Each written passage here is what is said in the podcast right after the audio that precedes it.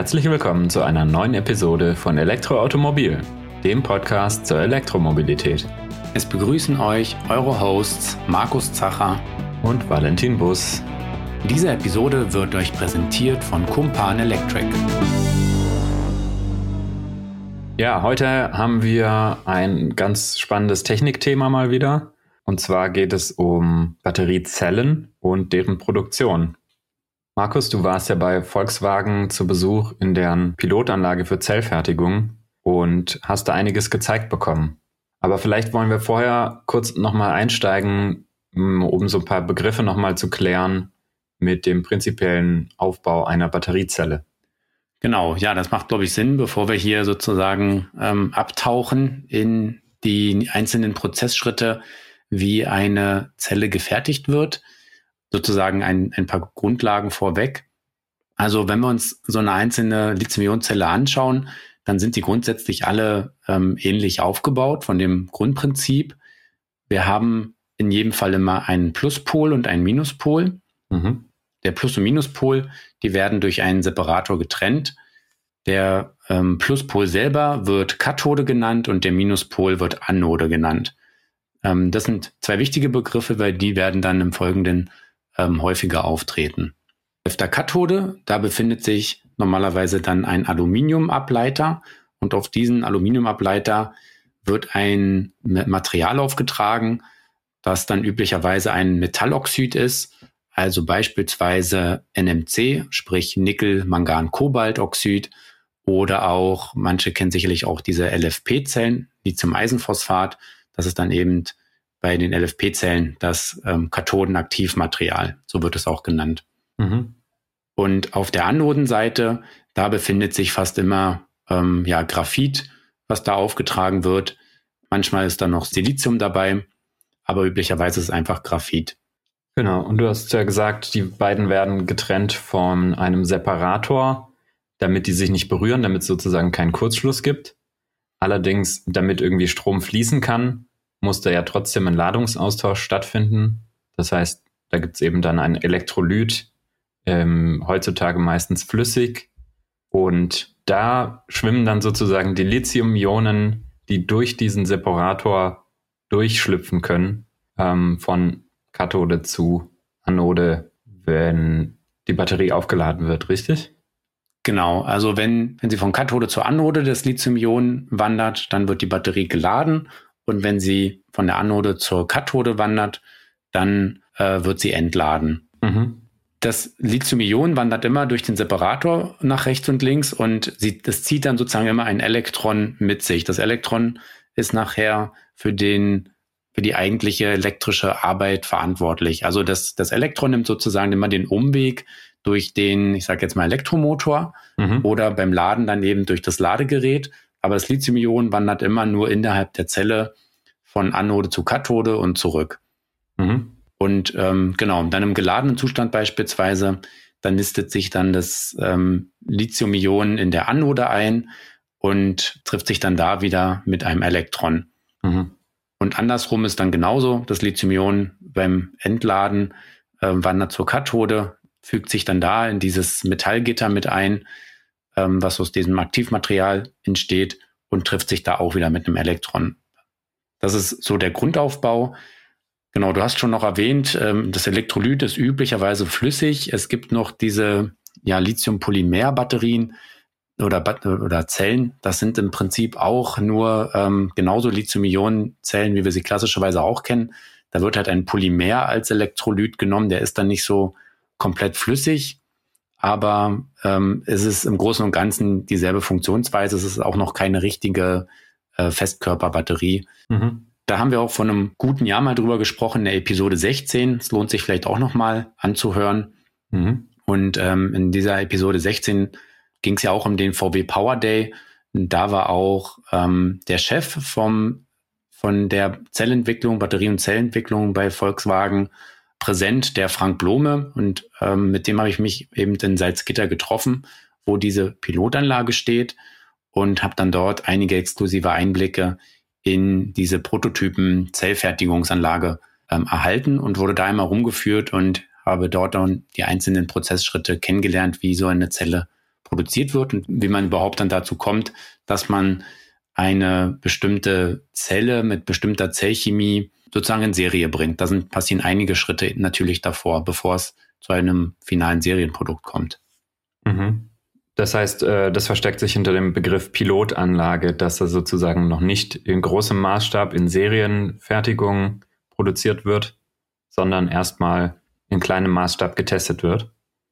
Genau, also es werden dort vor Ort ähm, ja kleinere Batches, also kleinere Anzahlen ähm, von Zellen dann immer hergestellt, wobei eben diese Pilotanlage auch schon ein Schritt ist, wo dann auch erstmal nur die, ich sag mal, Zellchemien, also die Rezepte ähm, getestet werden, die grundsätzlich ähm, erfolgsversprechend sind.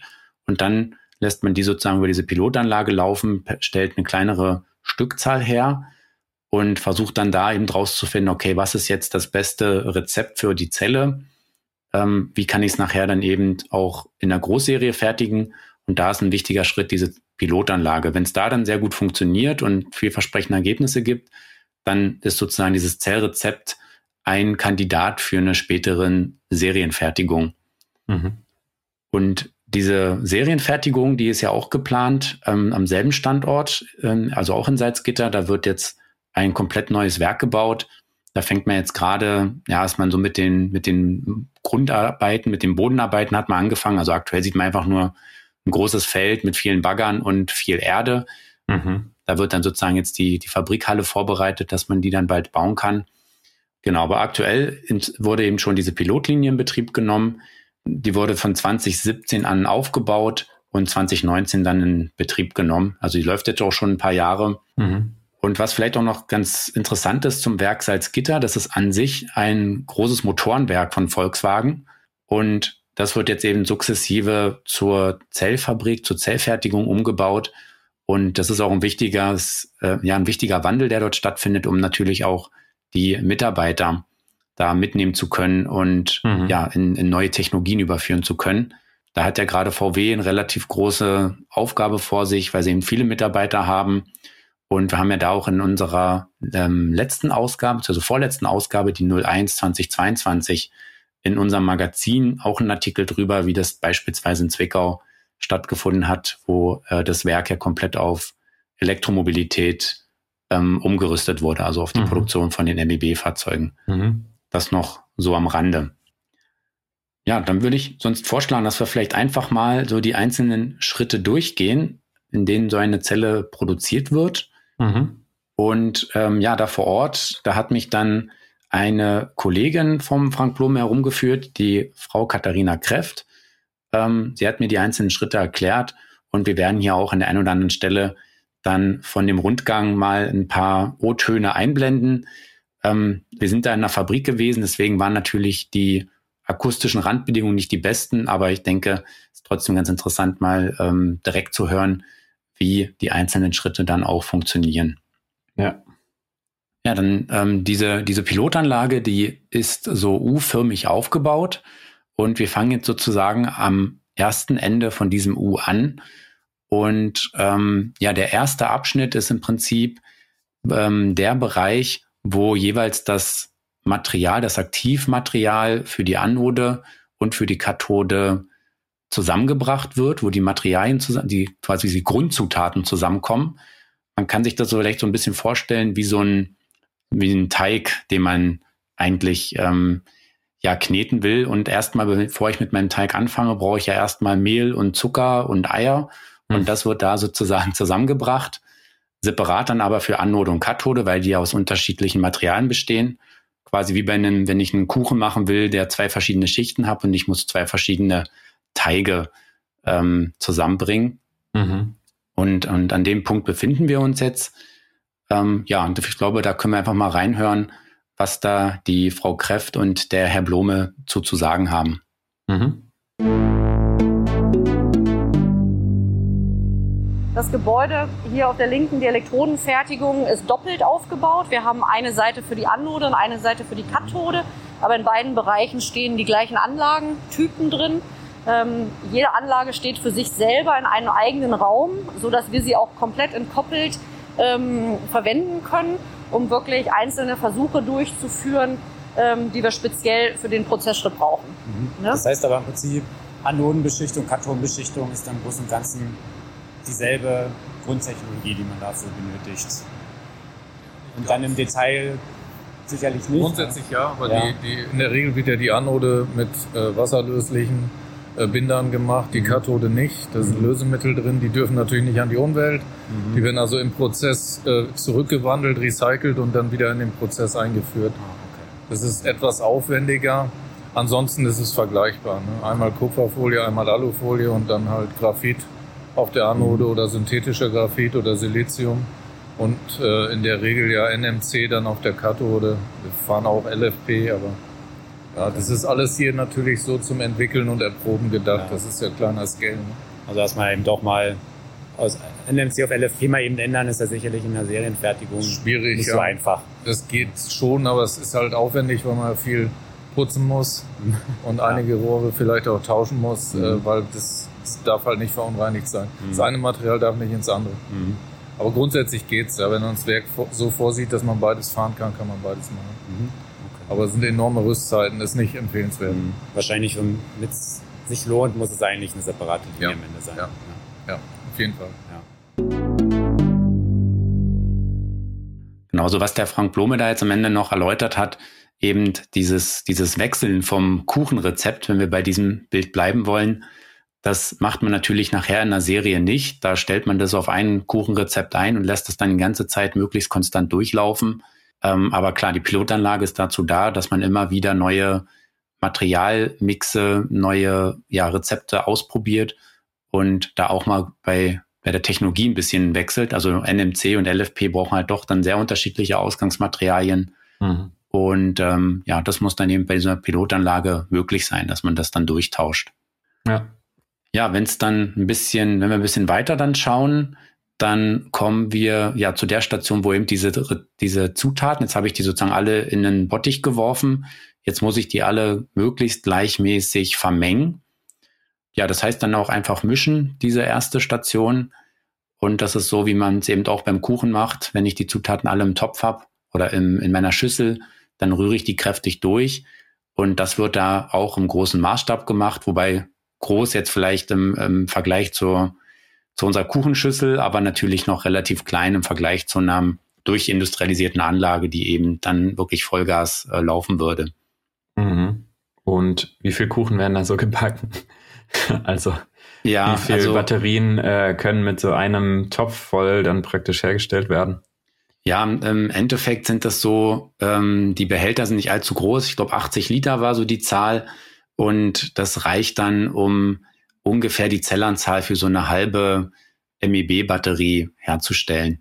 Also es geht ja nicht darum, eben hier so viele Zellen zu produzieren, dass man jetzt x Batterien aufbaut, sondern dass man eine gewisse Anzahl von Zellen hat, also so, keine Ahnung, so 100, 200 Zellen, äh, die man danach anschließend erstmal direkt analysieren kann, die man dann natürlich auch testen kann, also ja, wie sie sich verhalten, wie ihr Alterungsverhalten ist, ihre Performance und so weiter. Das sind dann aber eben die nachgelagerten Stationen, die da kommen. Hm. Das heißt, man ist da noch nicht an dem Punkt, wo man das Ganze ähm, zusammenbauen würde zu einer Komplettbatterie, die dann in ein Auto kommt, sondern man testet auf einzelnen Zellen oder kleineren genau. Zellverbünden. Richtig, genau. So der Weg dann noch bis zum Auto, das ist dann noch ein weiter. Also da wird man wahrscheinlich auch eher nicht die Zellen von dieser Pilotanlage nehmen, sondern das sind dann schon Zellen, die dann von der Serienanlage kommen. Hm. Ähm, oder eben, äh, wenn es für ein Auto sein muss, dann wäre es halt schon ein sehr spezieller Prototyp, der dann mit diesen Zellen ausgerüstet wird. Mhm. Genau, der erste Schritt, das Mischen.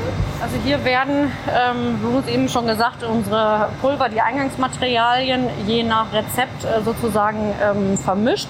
Ähm, wir haben hier äh, die Besonderheit, wir haben einen Doppelschneckenextruder, äh, den wir hier fürs Mischen äh, verwenden unsere Materialien, ähm, das können Sie hier halt schön durch das Fenster sehen, mhm. ähm, kommen hier durch die, durch die Zuführrohre von oben. Da geben die Mitarbeiter sozusagen wiegen und dosieren die einzelnen ähm, sag ich mal, Materialien ab. Sie werden dann durch die Rohre zugeführt und dann dem äh, sozusagen in dem Prozess in der Anlage vermischt und dann hier in den großen Behältern den Sie hier vorne sehen, aufgefangen. Ne? Mhm. Der Extruder, bei den wir hier haben, wir können ungefähr, das, der Tank fast 80 Liter und das ist ungefähr so in circa vier Stunden ähm, kann die Anlage einen so einen Behälter füllen. Ne? Wir sind jetzt hier vorne, das ist die Anodenseite. Und wenn Sie sehen, da durchs Fenster durch, da drüben ist die Linie für die Kathode. Mhm. Ne? Und wir haben wirklich auf beiden Seiten äh, sozusagen, es ist einmal komplett äh, gespiegelt. Da also, kommt jetzt im Prinzip dann Graphit rein und dann äh, irgendwelche Additive. Oder? Genau, also hier auf ja. der auf der auf der Anodenseite ja. ähm, Graphit, ne, und, und, und auf der Kathode dann hauptsächlich das, das NMC und äh, NMP, ne.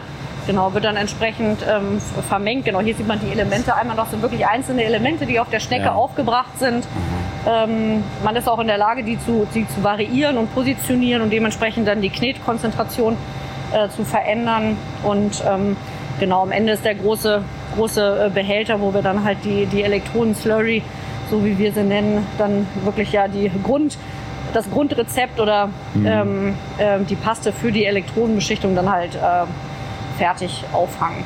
Genau. Okay, jetzt haben wir so ein bisschen gehört, wie dieses Mischen funktioniert. Dabei kam jetzt mehrfach der Begriff Slurry zur Sprache. Slurry ist ja so für mein Begriffsverständnis so eine fast wie Matsch oder so, so eine wässrige Menge, in der Zeug gelöst ist. In dem Fall jetzt eben das Graphit. Also das ist sozusagen das, was wir bisher Teig genannt haben, ist dieser Slurry. Genau, also das ist, gibt dann eben eine Slurry für die Anode mit dem Graphit und eine für die Kathode mit diesem Metalloxid. Und ja, ähm, die Frau Kräft hat es ja auch schon erwähnt, da sind dann eben noch Binder drinne und irgendwelche, ja, ich sag mal so Klebstoffe sozusagen, um alles zusammenzuhalten. Also da sind dann noch weitere Materialien drin, jetzt nicht nur das reine Metalloxid. Da ist noch so ein spezielles sogenanntes Leitruß drinne. Also es ist eine, eine bunte Mischung und mhm. Ein Geheimnis ist natürlich erstmal, wie genau dieses Mischungsverhältnis ist. Aber ähm, grundsätzlich ist der Teil des eigentlichen Aktivmaterials, sprich Graphit an der Anodenseite und dann dieses Lithium-Metalloxid auf der Kathodenseite, das macht so rund 90 Prozent aus und der Rest sind dann eben zusätzliche Bestandteile. Und da kommt es dann halt auch schon drauf an, wie feingranular sind die einzelnen Bestandteile, äh, wie durchmische ich die ideal, was ist so die perfekte Balance zwischen diesen Zusätzen und Additiven. Und ähm, da spielt sich dann eben auch eine Menge ab. Und da liegt natürlich auch nachher auch das Geheimnis drin von so einer Zellchemie. Äh, wie, also welche Grundzutaten nehme ich, wie durchmische ich sie, wie fein ähm, bringe ich sie auf oder vielleicht auch wie grob, keine Ahnung. Hm. Und das ist so, wo eben ganz viel rumexperimentiert wird und wo da jeder Hersteller ja so sein, natürlich sein Geheimnis äh, draus macht. Mhm. Und der nächste Schritt, wenn das Ganze fertig ist, ist dann, dass dieser Teig sozusagen aufgebracht wird. Genau, der wird dann auf die ähm, Trägerfolien aufgebracht, also auf die Ableiter. Das ist eben bei der Anode ist das ähm, eine Kupferfolie und bei der Kathode eine Aluminiumfolie. Da wird dann sozusagen der Teig draufgespritzt, wenn man so will. Und da haben wir aber auch noch mal einen Take zu. Äh, eine Frage noch kurz, bevor wir in den nächsten Teil reinhören. Kannst du noch kurz erklären, warum einmal Kupfer und einmal Aluminiumfolie als Träger zum Einsatz kommt? Ja, also im Prinzip sucht man erstmal ein Material, das möglichst gut leitend ist. Und Kupfer und Aluminium sind ja sehr gute elektrische Leiter. Mhm. Und jetzt ist es halt einfach so, dass wenn man zum Beispiel Kupfer an der Kathodenseite nutzen würde, dass das Kupfer dort sofort korrodieren würde. Also das funktioniert ähm, chemisch dann nicht. Und andersrum, Aluminium kann man nicht ähm, auf der Anode nutzen, weil das dort mit dem Lithium reagieren würde. Es reagiert also nur mit dem Lithium wenn, in, in der Form, wenn das Lithium eben in der in diesem Graphit gebunden ist. Auf der mit auf der Kathodenseite ist das Lithium dann Teil von dem Metalloxid und da kommt es dann nicht zu dieser Reaktion. So ganz genau muss ich aber auch zu, äh, zugeben, die exakten Effekte kenne ich da nicht, da bin ich zu wenig Chemiker. Aber das sind so die, ähm, die Gründe, warum man eben Anode aus Kupfer und Kathode aus Aluminium macht. Mhm. Alles klar. Dann hören wir uns das jetzt mal aus der Anlage live an.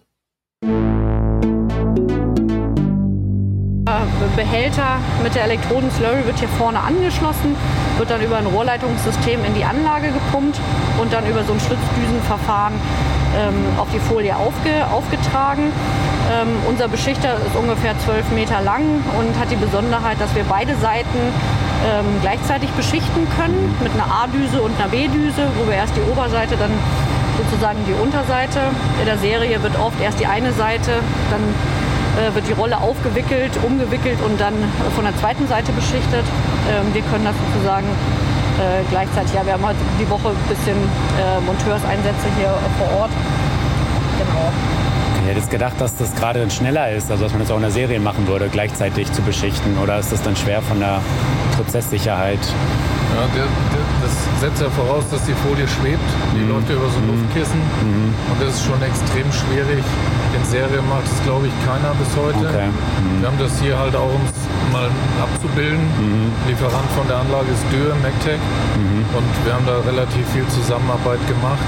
Wir können einseitig beschichten, wir können zweiseitig.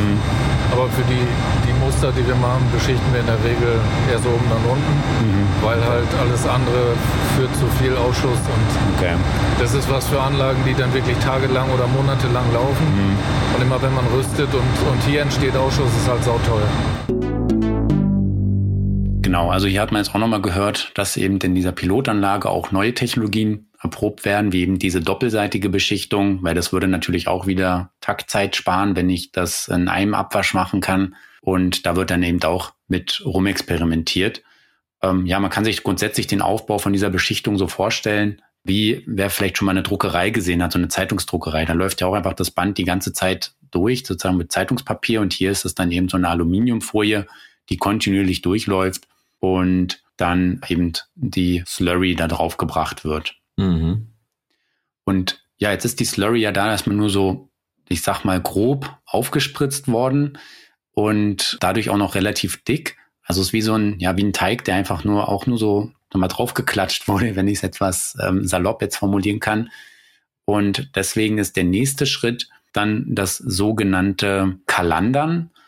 Das ist, heißt im Prinzip Walzen. Also mhm. jetzt wird der Kuchenteig einmal ordentlich platt gewalzt, damit sich das Material verdichtet, damit es nachher auch ja möglichst dünn ist.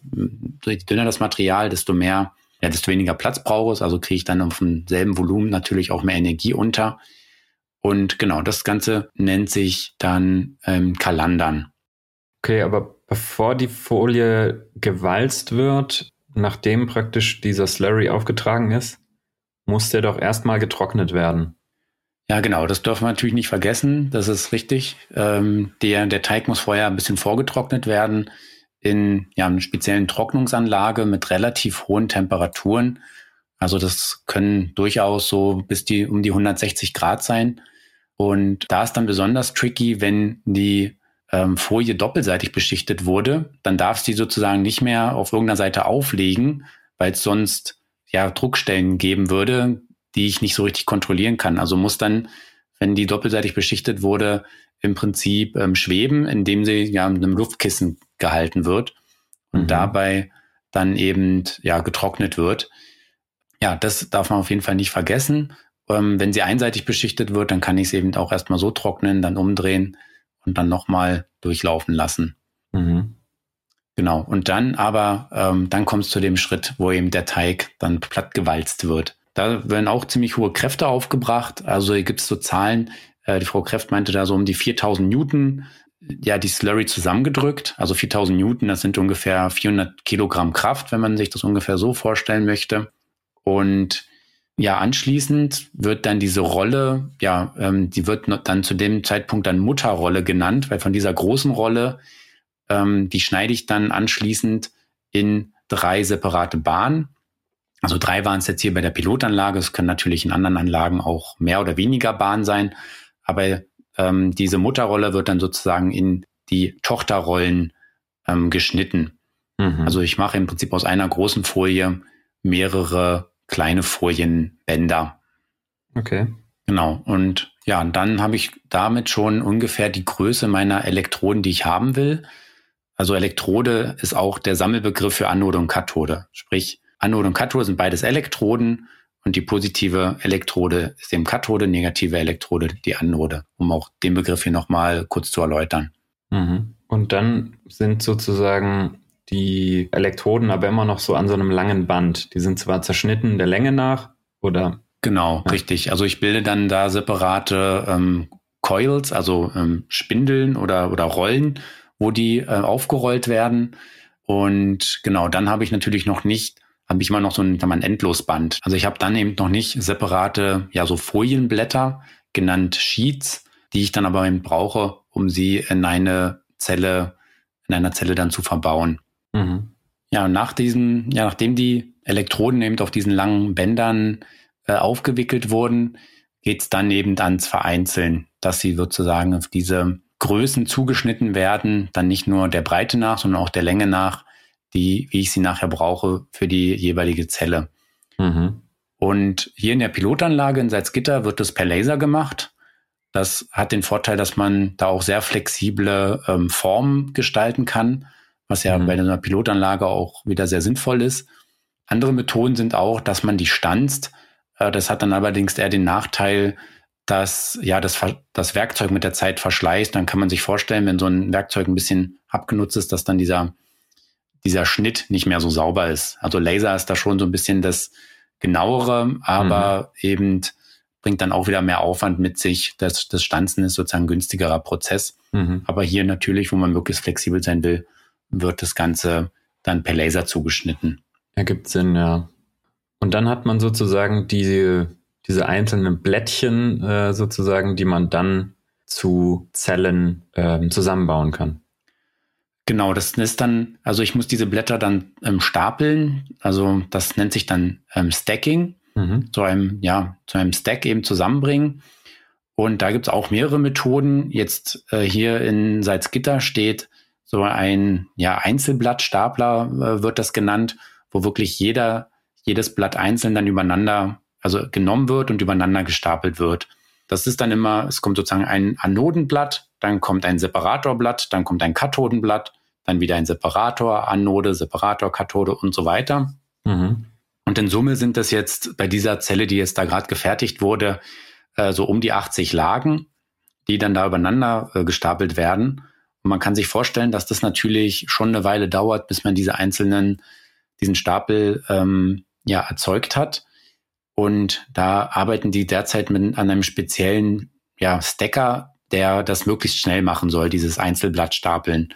Der wurde jetzt, da wo ich da war, äh, gerade neu eingestellt, deswegen fuhr der relativ langsam, aber der kann das dann sozusagen im ja, Sekundentakt dann eigentlich die, die Blätter stapeln. Es geht dann wahnsinnig schnell. Andere Methoden sind da auch, dass man sogenannten Z-Stapel erzeugt.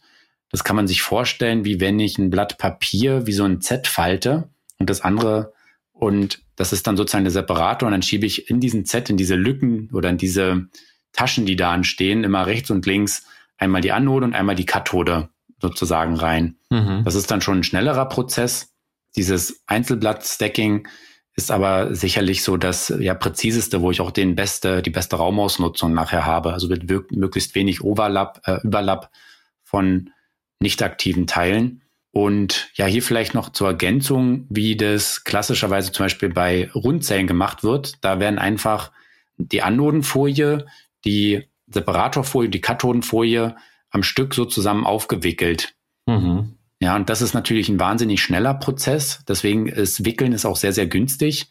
Und ähm, das macht man dann eben, ja, natürlich bei Rundzellen, weshalb die einzelne Rundzelle relativ günstig zu fertigen ist. Und es wurde anfänglich auch bei prismatischen Zellen viel gemacht. Vielleicht muss man hier auch noch mal kurz die Unterschiede erläutern. Ja. Also Rundzelle ist ja im Prinzip so, wie man das kennt ähm, von einem, ja, also eine AA-Batterie. Das ist, ähm, so sehen ja ungefähr die Rundzellen aus. Ähm, die können natürlich auch größer sein, wie so eine Cola-Dose beispielsweise. Ja. Und äh, Tesla ist ja sehr bekannt für. Und dann gibt es eben noch die Pouchzelle. Das sind eben Zellen, die eine Folie als Außenhülle haben, eine flexible Folie. Und dann gibt es eben noch als drittes dann die prismatischen Zellen oder auch Hardcase-Zellen. Die haben ein festes Aluminiumgehäuse, ein quaderförmiges, die sind meist ein bisschen dicker als die Pouchzellen. Und dann kommt da eben dieser Zellstapel rein. Mhm. Und eben bei diesen prismatischen Zellen hat man gerade früher auch gewickelt, hat man sozusagen so einen länglichen Wickel gemacht. Also nicht einen komplett runden, sondern eher so, sag mal, so ein bisschen ovalförmig. Okay.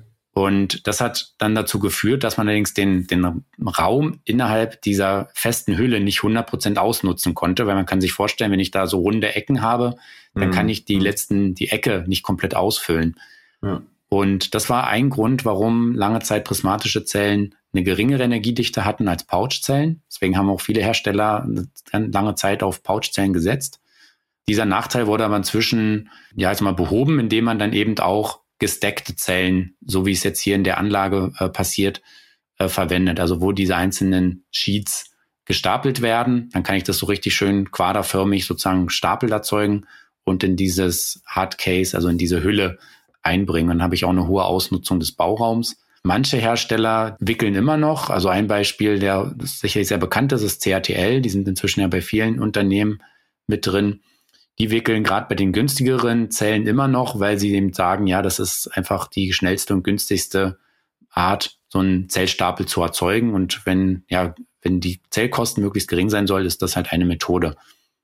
Also es ist immer eine Frage der Priorität. Ist jetzt günstig oder maximale äh, Energiedichte mein, meine höchste Priorität? Genau, richtig. Danach wird dann im Prinzip ähm, der ausgewählt. Mhm. Werbung. Kumpan Electric. Das sind E-Roller made in Germany. Genauer gesagt aus Remagen am Rhein. Checkt die coolen E-Roller von Kumpan Electric ab und macht eine Probefahrt. 25 bis 100 km/h Topspeed und über 100 Kilometer Reichweite. Schaut vorbei auf kumpan-electric.com. Ja, deswegen, also dieses Decken ist schon eben ein recht aufwendiger Prozess, aber eben notwendig, damit das, damit ich eine gute Ausnutzung habe. Und jetzt hier in der Pilotanlage wird dann auch jeder Zellstapel separat einmal komplett vermessen, ob irgendwo was übersteht ähm, oder ja, ob die Längen und, und Maße alle passen. Und dann werden da noch die einzelnen, also jetzt sind ja noch diese einzelnen Stapel, diese einzelnen Blättchen separiert mhm. und die werden dann sozusagen zusammen, zusammengeschweißt an einen Ableiter, einen sogenannten Zelltab. Und das ist dann eben der Teil, ähm, ja, oder das Zellfähnchen, was dann auch aus der Zelle rausgucken darf und was ich dann später kontaktiere. Stelle ich mir jetzt beim Stacking auch irgendwie kompliziert vor, wenn da mal abwechselnd Plus und Minus sozusagen aufeinander liegen, dann alle Plusadern und alle Minusadern sozusagen dann zusammenzuführen, ohne dass die sich gegenseitig irgendwie mhm. in die mhm. Quere kommen. Ja, die gucken dann sozusagen in unterschiedliche Richtungen. Also die, die Plusseite, mhm. die hat sozusagen so ein Fähnchen dran, mhm. das nach, ähm, nach links guckt und die äh, Minusseite, die hat dann halt ein Fähnchen, das nach rechts schaut. Und die werden okay. dann erstmal alle zusammen, ja, zusammengebracht, zusammengeschweißt und dann habe ich da einen Ableiter, der, so, der die einzelnen Zellen alle vereinigt. Also jede Zelle Prinzip besteht halt auch nochmal aus einer gewissen Summe von Einzelzellen oder von Elementarzellen. Mhm. Also in dem Fall hier, wenn es 80 Lagen sind, besteht, also um die 80 Lagen, sagen wir drei, ähm, drei Schichten pro Lage, dann sind das halt so um die 25 bis 30 Elementarzellen, die in einer Zelle nachher drinne sind. Mhm. Und ja, dieser Stapel, der wird dann genommen und jetzt hier eben in der Pilotanlage in eine Pouchfolie eingebracht. Das ist eine ja, Aluminiumfolie, die äh, tiefgezogen ist. Also sieht ein bisschen so aus wie so eine Aluminiumschüssel, ähm, wenn man sich Essen bei Lieferando bestellt, dann kriegt ja. man ja mal gerne diese, ähm, das alles in Aluminiumschalen und so ungefähr kann man sich das vorstellen, wie so eine flache Aluminiumschale. Mhm. Da wird, wird dann der Zellstapel reingelegt und die lappt allerdings über, sodass ich die einmal umklappen kann. Also diese Aluminiumfolie lege ich einmal um, so dass der Zellstapel komplett ähm, abgedeckt ist von allen Seiten. Mhm. Allerdings auf einer Seite, da bleibt dann nochmal ein großes Stück Aluminiumfolie über. Und äh, das hat auch noch einen genauen Hintergrund, aber so habe ich jetzt mal grundsätzlich meine Zelle ja fertig Allerdings ist sie so noch nicht funktionsfähig, denn damit eine Zelle überhaupt irgendwie elektrochemisch reagieren kann, muss dazu noch der Elektrolyt eingefüllt werden. Ohne Elektrolyt passiert in der Zelle einfach gar nichts. Mhm. Und ja, dieses Elektrolyt einfüllen, das passiert in einem Raum, ähm, der extrem trocken ist. damit das äh, Zellmaterial nicht irgendwo beschädigt wird. Äh, da steht dann so ein riesiger Lufttrockner ähm, in der Halle, der eben die ganze Zeit die Luft entfeuchtet. Okay. Und das ist dann, geht dann Richtung Null, die Luftfeuchtigkeit da drin.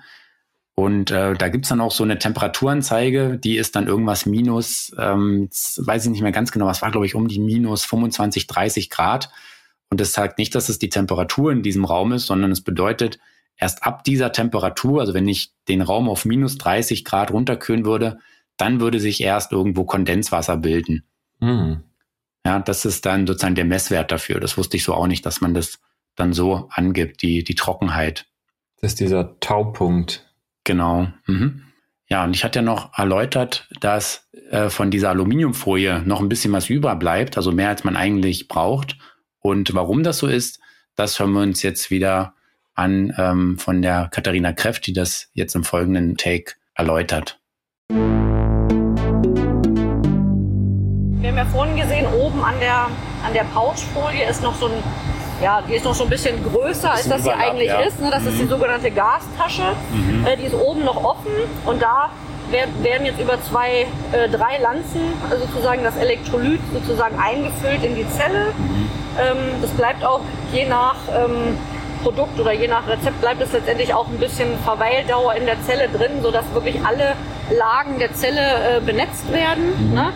ähm, dass das richtig sozusagen einzieht, ähm, um dann halt später auch für die Leitfähigkeit sozusagen die Eigenschaften zu. Bei der prismatischen Zelle habe ich das aber nicht, oder? Da spritze ich direkt in, den, in die Hardcase-Form äh, dann ein, oder? Nee, da haben wir keine Gastasche. Ja. Ne? Ja. Genau, die gibt es da nicht. Über so ein Adapter das Gas aufgefangen. Ah, okay. Aber gasen tun die fast alle. Mhm. Der Elektrolyt, der nicht gast, ist. Gibt's noch nicht? Ja, aber der ist meistens bei tiefen Temperaturen eher schlecht. Ah, okay. Also die gasen eigentlich alle und auch wenn man in Richtung Kostenoptimierung geht, mhm. dann muss man das im Prozess vorhalten. Okay. Ja, und als nächster Schritt folgt dann die Konditionierung. Und ja, was es damit auf sich hat und was da passiert, das erläutert uns jetzt noch einmal die Frau Kräft. Werden die Zellen in die Warnträger eingespannt. Das sind hier die grauen Kammern mit den gelben Schläuchen mhm. oben dran. Mhm. Äh, das ist der Formierturm. Ähm, da wird die Zelle zum ersten Mal sozusagen elektrochemisch aufgeladen. Sie heißt, sie wird gezielt geladen und entladen in der, äh, nach entsprechender Zeit und äh, Temperatur äh, und wird dadurch das erste Mal elektrochemisch aktiviert. Und in dem Moment wird jetzt das, wird ja quasi der Elektrolyt erwärmt und Gas steigt nach oben in diese Gastasche, wird in dieser Gastasche gesammelt. Äh, nach äh, der Formierung äh, kommt sie dann hier in diese gläserne Kabine und dort ähm, wird die Gastasche dann angeschnitten. Wir saugen das Gas ab und schneiden die, ähm, die Gastasche sozusagen ab und siegeln Zelle dann final zu und sie hat dann die Form, so wie wir sie so letztendlich für, für unsere Module brauchen. Dieses Gas, das kann man aber auffangen und dann, was passiert dann damit? Ja, es wird über einen Katalysatorprozess praktisch gebunden. Mhm. Das gelangt nicht an die, an die Kommt nicht aus dem Schornstein raus. Genau, wird nicht in die Umgebung geblasen. Ja. Ja. Aber man kann es nicht recyceln. Ja, okay. Leider. Mhm. Ist allerdings jetzt auch eher ja, von untergeordneter Bedeutung. Mhm, von Kosten, ja, ja. okay. Aber da, da, die chemische Reaktion ja die, die sogenannte SEI-Schicht, also die Solid mhm. Electrolyte Interface-Schicht bilden muss, mhm. Und da das ja auch alles immer schnell gehen soll in der mhm. Fertigung, muss auch eine gewisse Energie freigesetzt werden und insofern mhm. kommt es dann zur Gasung. Okay. Ja, und dieser Erweckungsprozess, ähm, der wird jetzt hier so kurz erläutert, aber da steckt auch eine ganze Menge Know-how drinne. Ähm, diese Rezeptur, wie man eine Zelle, wie man einer Zelle Leben einhaucht, ist auch ein Teil, hinter dem sehr viel äh, Wissen steckt, auch sehr viel ja spezifisches Know-how, was die Hersteller nicht so gerne rausgeben. Also mit welchem Profil, mit welchen Temperaturen, welchen Strömen erwecke ich diese Zelle zum Leben das macht sehr viel aus nachher, wie sich die Zelle verhält. Also dieses zum Leben erwecken ist praktisch, wenn es Elektrolyt das erste Mal durch die Zelle durch ist, ähm, sozusagen einmal die Zelle so aufzuladen, wo ja dann die Ionen das erste Mal ihren Weg sich bahnen von der einen Elektrode zur anderen sozusagen. Ich habe mal irgendwo gehört, dass das total stark darüber entscheidet, wie die Performance und auch die Lebensdauer der Zelle dann ja über, über ihren ganzen Lifecycle sozusagen ist. Also bei der Geburt, bei der ersten Aufladung entscheidet sich sozusagen sehr viel für das ganze Leben der Zelle. Genau, ja, das ist so. Und daher, ja, gibt es eben auch wieder viele Stellschrauben, wie man eine Zelle ja weiter optimieren kann. Und jetzt haben wir hier diese verschiedenen Prozessschritte äh, gehört und erläutert bekommen. Und da sieht man, dass es eben sehr, sehr viele Stellen gibt, an denen ich sehr viel falsch machen kann, an denen ich sehr viel experimentieren kann, wo ich ja, ja im Prinzip auch einfach ausprobieren muss. Wie verhält sich die Zelle, meine Zellchemie, was ist vielleicht auch abhängig von der jeweiligen Zellchemie der, der richtige Weg, sie dann beispielsweise zu formieren und eben vorzubereiten für das, für das harte Leben draußen in der Batterie. Mhm. Und ja, deswegen passiert da eben auch noch so viel. Deswegen muss man da so viel forschen und testen ähm, und bietet die Entwicklung von so einer Zelle eben unendlich viele Möglichkeiten, da verschiedene Wege zu beschreiten. Ja, Wege ist vielleicht ein ganz gutes Beispiel oder Bild. So kann sich das vorstellen wie so ein so eine frische Wiese, äh, auf der dann halt sich erste so Trampelpfade bilden und wenn die erstmal drin sind, dann dann folgt sozusagen der Rest immer diesen vorgetrampelten Pfaden. Vielleicht ist das eine ganz nette Analogie oder so ein Bild, was man sich so vorstellen kann. Du meinst jetzt äh, bei dem Lithium-Ionen-Austausch zwischen ja, den. Genau, bei der Formierung. Mhm. Ja, das ist ein echt ein ganz gutes Beispiel, genau. Ja, und ja, wenn es dann eben fertig ist, dieser Formierungsprozess, dann wird eben die Gastasche abgetrennt und die Zelle komplett versiegelt.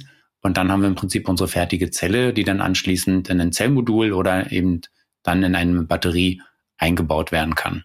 Oder vorher einzeln getestet.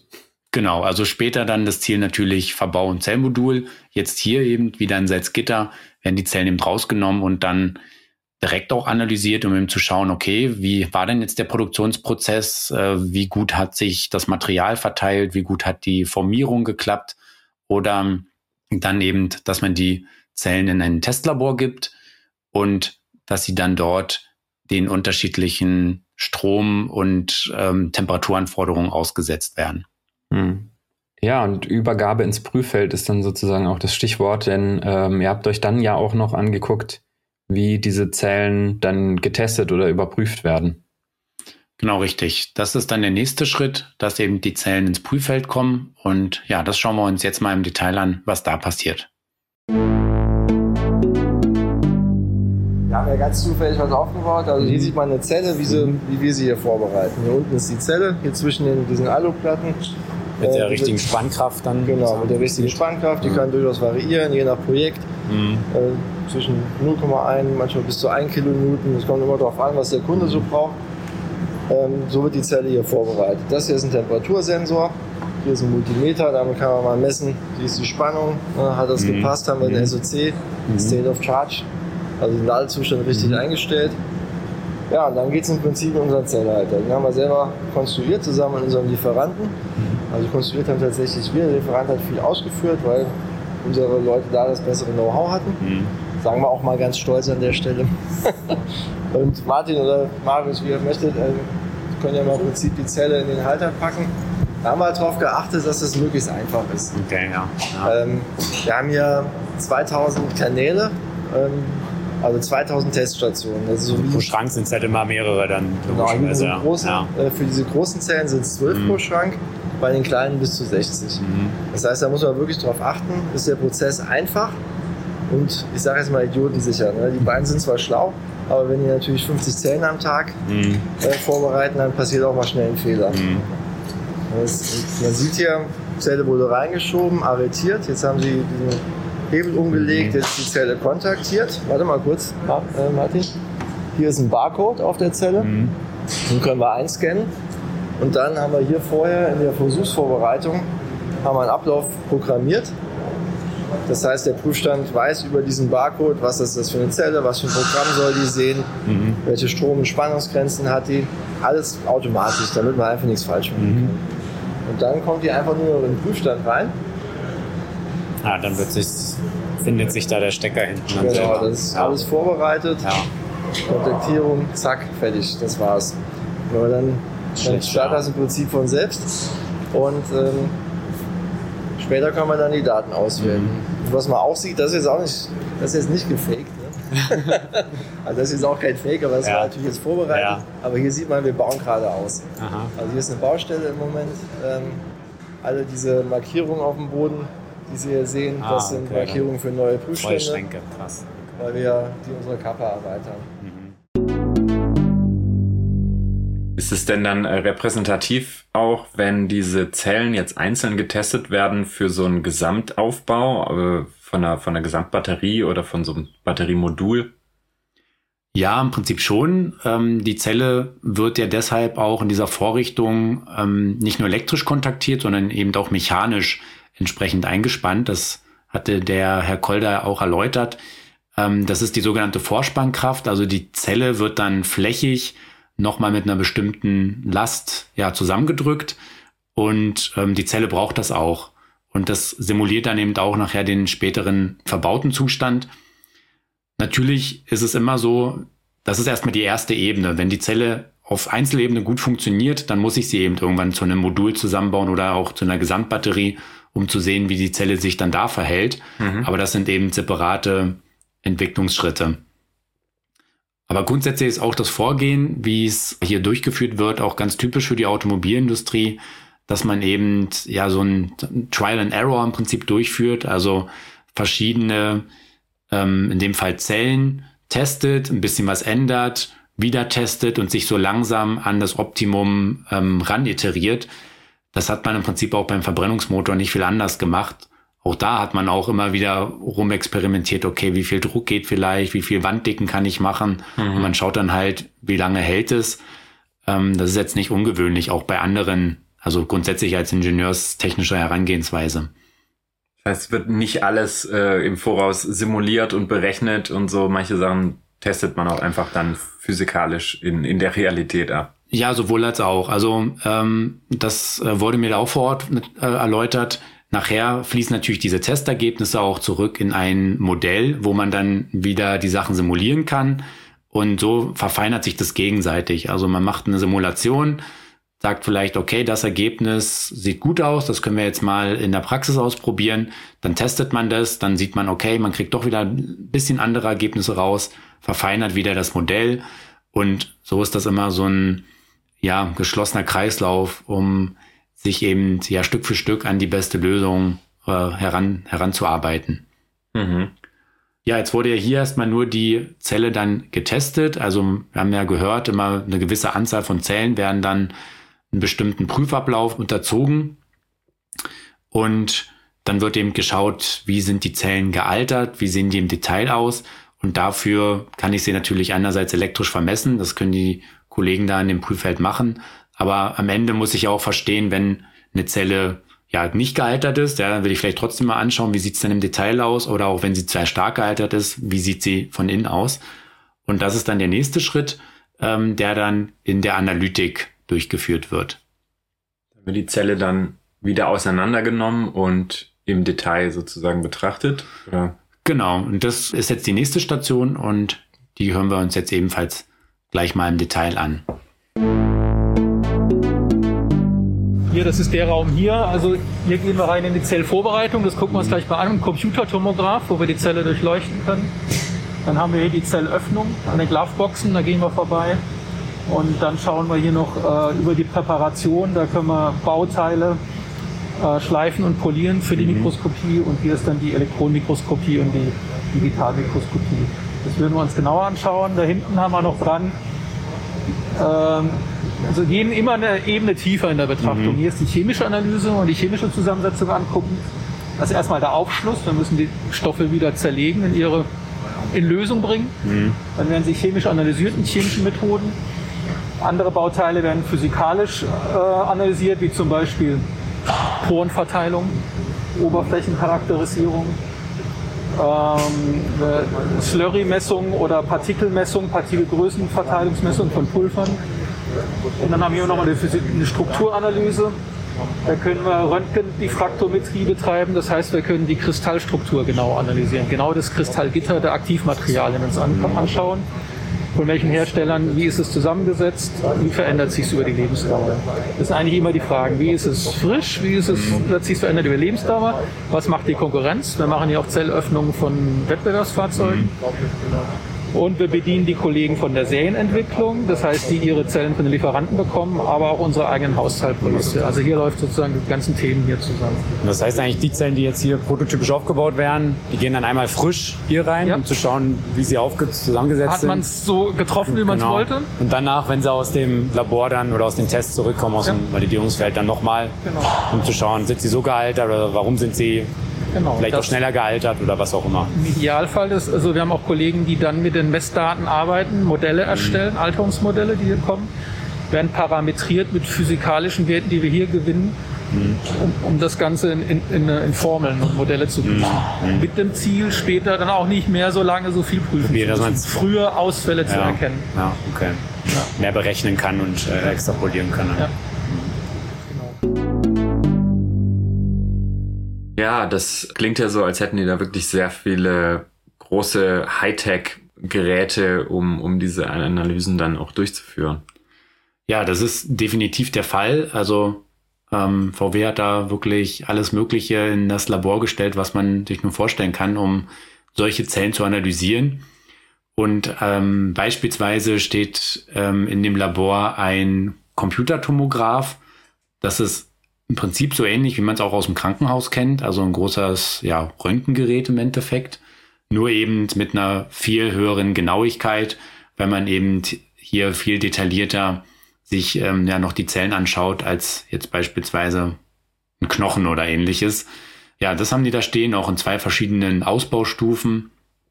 Oder ein anderes Beispiel ist, dass äh, sich sogar ein ähm, Rasterelektronenmikroskop in dem Labor befindet, und das ist so stark, dass man da fast auf atomare Ebene hineinzoomen kann, also mit einer extrem ähm, hohen Auflösung. Mhm. Nicht ganz atomare Ebene, aber nah dran.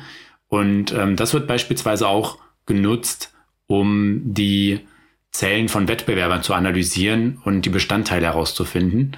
Und dazu hat uns dann ebenfalls ein Kollege dann vor Ort noch ein paar Infos gegeben. Man, man sieht hier so die, die, diese gewundenen Strukturen. Mal gucken, wenn wir reingehen.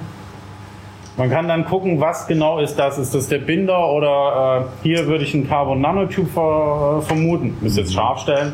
Mhm. Genau, dann können wir da einfach nochmal im Detail nachgucken, was haben wir.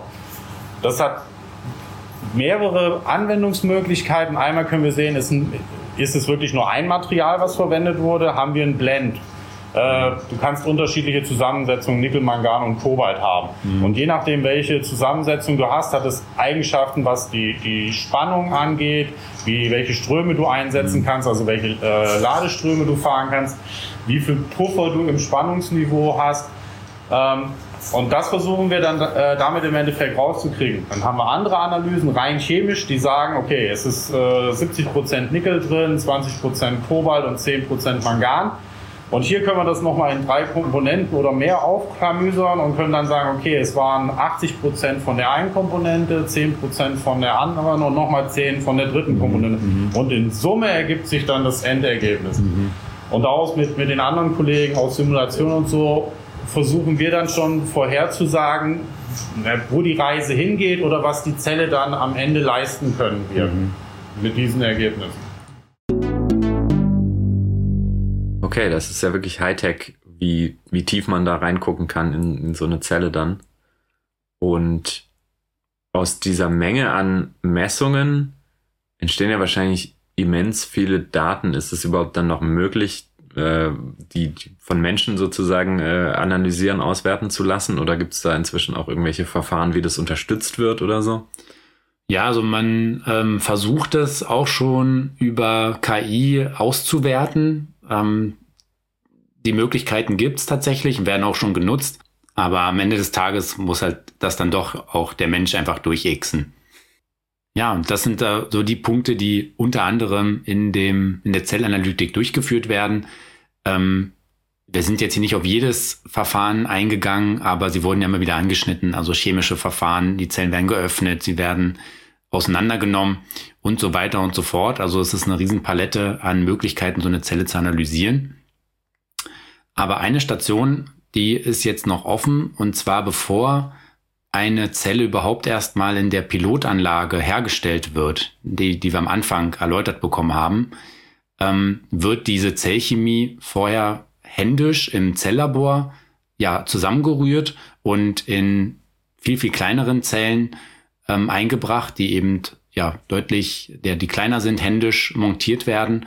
Und auch dazu haben wir hier einen Ausschnitt mitgebracht. Ja, wir sind jetzt hier beim Zellentwicklungslabor. Mhm. Ähm, wir sind sowas wie die ja, Versuchsküche äh, der Zellentwicklung hier. Also erste äh, Zellen werden hier gebaut aus den neuen Rezepturen, mhm. die die Kollegen entwickeln. Ähm, Sie haben jetzt den Blick in die Kathode, das Kathodenlabor. Ähm, wir haben jetzt sozusagen eine Aufteilung äh, Kathode, Anode, sodass wir parallel entwickeln können. Äh, wobei aktuell der Schwerpunkt auf der Kathode liegt, wegen höherer Energiedichte, wegen der Ziele für die, für die Kunden. Ähm, genau, und der Fertigungsprozess, der ist so aufgeteilt, dass man natürlich äh, erstmal ein Pulver anmischt, ähm, äh, daraus eine Paste macht mit einem Lösemittel und äh, das dann auf eine Folie aufbringt, äh, auf eine Kupfer- oder eine Alufolie und das wird getrocknet. Mhm. Dann wird halt gestanzt, vereinzelt sozusagen und dann werden die Zellstapel aufeinander gelegt. Was Sie hier jetzt sehen, äh, ist der Bereich, in dem äh, gemischt wird und beschichtet wird. Mhm. Wir können wir ein bisschen näher rantreten. Mhm. Prinzip ist doch ein bisschen die Schritte, die wir jetzt gerade in der Pilotanlage gesehen haben, nur hier jetzt wirklich manuell und genau. einzel. Genau. Also, also wir fangen, ich zeige Ihnen auch gleich noch ein paar ja. äh, Probezellen oder ein paar, paar, Muster. Wir fangen ganz klein an. Also wir mhm. ziehen Einzelsheets in DIN A4 Größe und äh, stanzen dann so 15 mm ähm, Elektroden aus, wo wir dann Coinzellen rausbauen. Ah, okay. Das sind diese genau Knopfzellen. Genau, dann, also die Knopfzellen. Mhm. Genau. Und äh, das ist so der, immer der erste Schritt, um zu schauen, äh, treffen wir halt die, äh, die Energiedichte der Zelle, mhm. ähm, haben wir gut gemischt, können wir da auch schon sehen. Mhm. Äh, die Aussagefähigkeit der Kornzelle ist natürlich ein bisschen beschränkt, weil man halt eine kleine Fläche hat. Ähm, deshalb ist es so, dass wir auch in unserem Labor schon hochskalieren. Wir haben ja immer im Hinterkopf, wir wollen irgendwann mal Autos äh, mit mhm. unseren Zellen ausstatten, mhm. Äh, mit unserem Material und mit unserer Chemie. Und äh, deshalb haben wir halt äh, im nächsten Schritt schon eine, einen größeren Maßstab, einen Technikumsmaßstab. Ähm, kann ich Ihnen auch kurz ja. zeigen? Das sehen Sie hier. Ähm, auf diese kleine Linie gehen wir dann, äh, wenn wir sagen wir, vielversprechende Erkenntnisse aus den Kornzellen gewonnen haben. Mhm. Hier wird äh, dann von Rolle zu Rolle beschichtet. Also eine leere Aluminiumrolle wird halt äh, eingespannt ähm, und dann halt über einen ein Trog, wird die, in einen Trog wird die Flüssigkeit eingegeben und dann über einen Rakel aufge, aufgetragen. Also es ist so sozusagen wie so ein, ja, äh, wie, eine, wie eine Klinge, die das, das einfach dann drüber zieht. Ne? Mhm. Ähm, wir sind hier in der Lage, so 100 Meter am Tag äh, zu produzieren und ähm, vielleicht mal der Unterschied zur Pilotlinie, wenn wir jetzt doppelseitig beschichten, was wir im Auto dann ja später auch haben, dann müssen wir umspannen das können wir nicht in einem Arbeitsschritt. Mhm. Aber wir haben den ersten Schritt äh, in Richtung größerer Zellen. Und Sie müssen sich das vorstellen, können Sie auch drüben nochmal sehen, wenn Sie wollen, dass das alles auch gespiegelt für die, für die Anode mhm. äh, genauso möglich ist. Und so können wir dann unabhängig voneinander entwickeln. Es muss nicht immer eine Anode zur Kathode entwickelt werden. Manches bekommen wir auch vielleicht vom Zulieferer mhm. und dann können wir etwas, können wir, das, können wir eine Anode dagegen bauen. Ja, das waren ja jetzt nochmal so im Kleinen die Schritte, die wir auch in der Pilotanlage schon ausführlicher besprochen hatten. Und das stellt dann auch einen schönen Abschluss dieser Folge dar.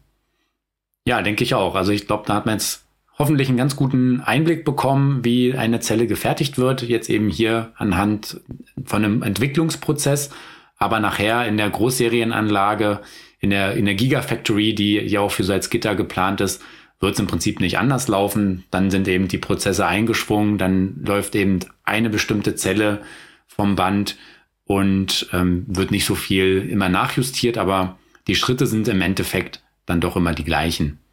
Hm. Erwartest du, dass es da noch größere Entwicklungen gibt auf dem Feld oder ist das eher so dann wirklich die Detailoptimierung? Ja, wenn wir da vielleicht auch nochmal in die Episode zurückdenken, es war eine unserer ersten, die Episode 4, da hatten wir damals zum Tesla Battery Day äh, ein bisschen was erzählt, was da so angeplant ist. Und ein großer Sprung, der ähm, noch entstehen könnte, ist, dass man sich beispielsweise diesen Trocknungsprozess durch neue Verfahren dann spart. Und das hat dann auch zur Folge, dass man dadurch große Energiemengen bei der Zellproduktion ähm, sich einsparen kann. Das hat der Tesla damals angekündigt. Wie gesagt, da gerne nochmal in die Episode 4 reinhören. Also da sind, denke ich, schon noch gewisse Prozessschritte möglich, die man optimieren kann. Dann natürlich auch ähm, für die Rundzelle ist grundsätzlich der, der Produktionsablauf ja ein bisschen anders, weil ich alles ja mal wickel. Mhm. Ähm, wir haben ja hier jetzt gehört, dass man eben an einem sehr schnellen Stacking-Prozess arbeitet. Aber ich glaube, in, in, Summe, um deine Frage so zu beantworten, sind es dann doch eher Detailoptimierungen, die allerdings einen großen Impact haben können, wenn ich mir mhm. in einem bestimmten Prozessschritt vielleicht komplett sparen kann. Aber am grundlegenden Abbau wird sich, denke ich, solange wie man jetzt bei der Lithium-Ionen-Zelle äh, bleibt, wie man sie heute kennt, ähm, wird sich nicht viel ändern. Wie es nachher mit einer Festkörperzelle beispielsweise aussieht, also einer richtigen Festkörperzelle, mal abwarten. Ich denke, da wird es wahrscheinlich im Summe halbwegs ähnlich sein, aber dann kommt ja auch kein Elektrolyt mehr rein. Das heißt, man hat dieses Gasungsthema dann vielleicht auch nicht mehr in der Form. Vielleicht ist dann auch diese anfängliche Konditionierung ein bisschen anders. Mhm. Also da ist sicherlich noch Potenzial für Änderungen. Aber ich denke, im grundlegenden Ablauf ändert sich in den nächsten paar Jahren erstmal nichts. Gut, dann machen wir mal wieder Schluss für heute. Wir danken euch fürs Zuhören und freuen uns, wenn ihr nächstes Mal wieder einschaltet hier im Elektroautomobil Podcast. Bis zum nächsten Mal, euer Markus und euer Valentin.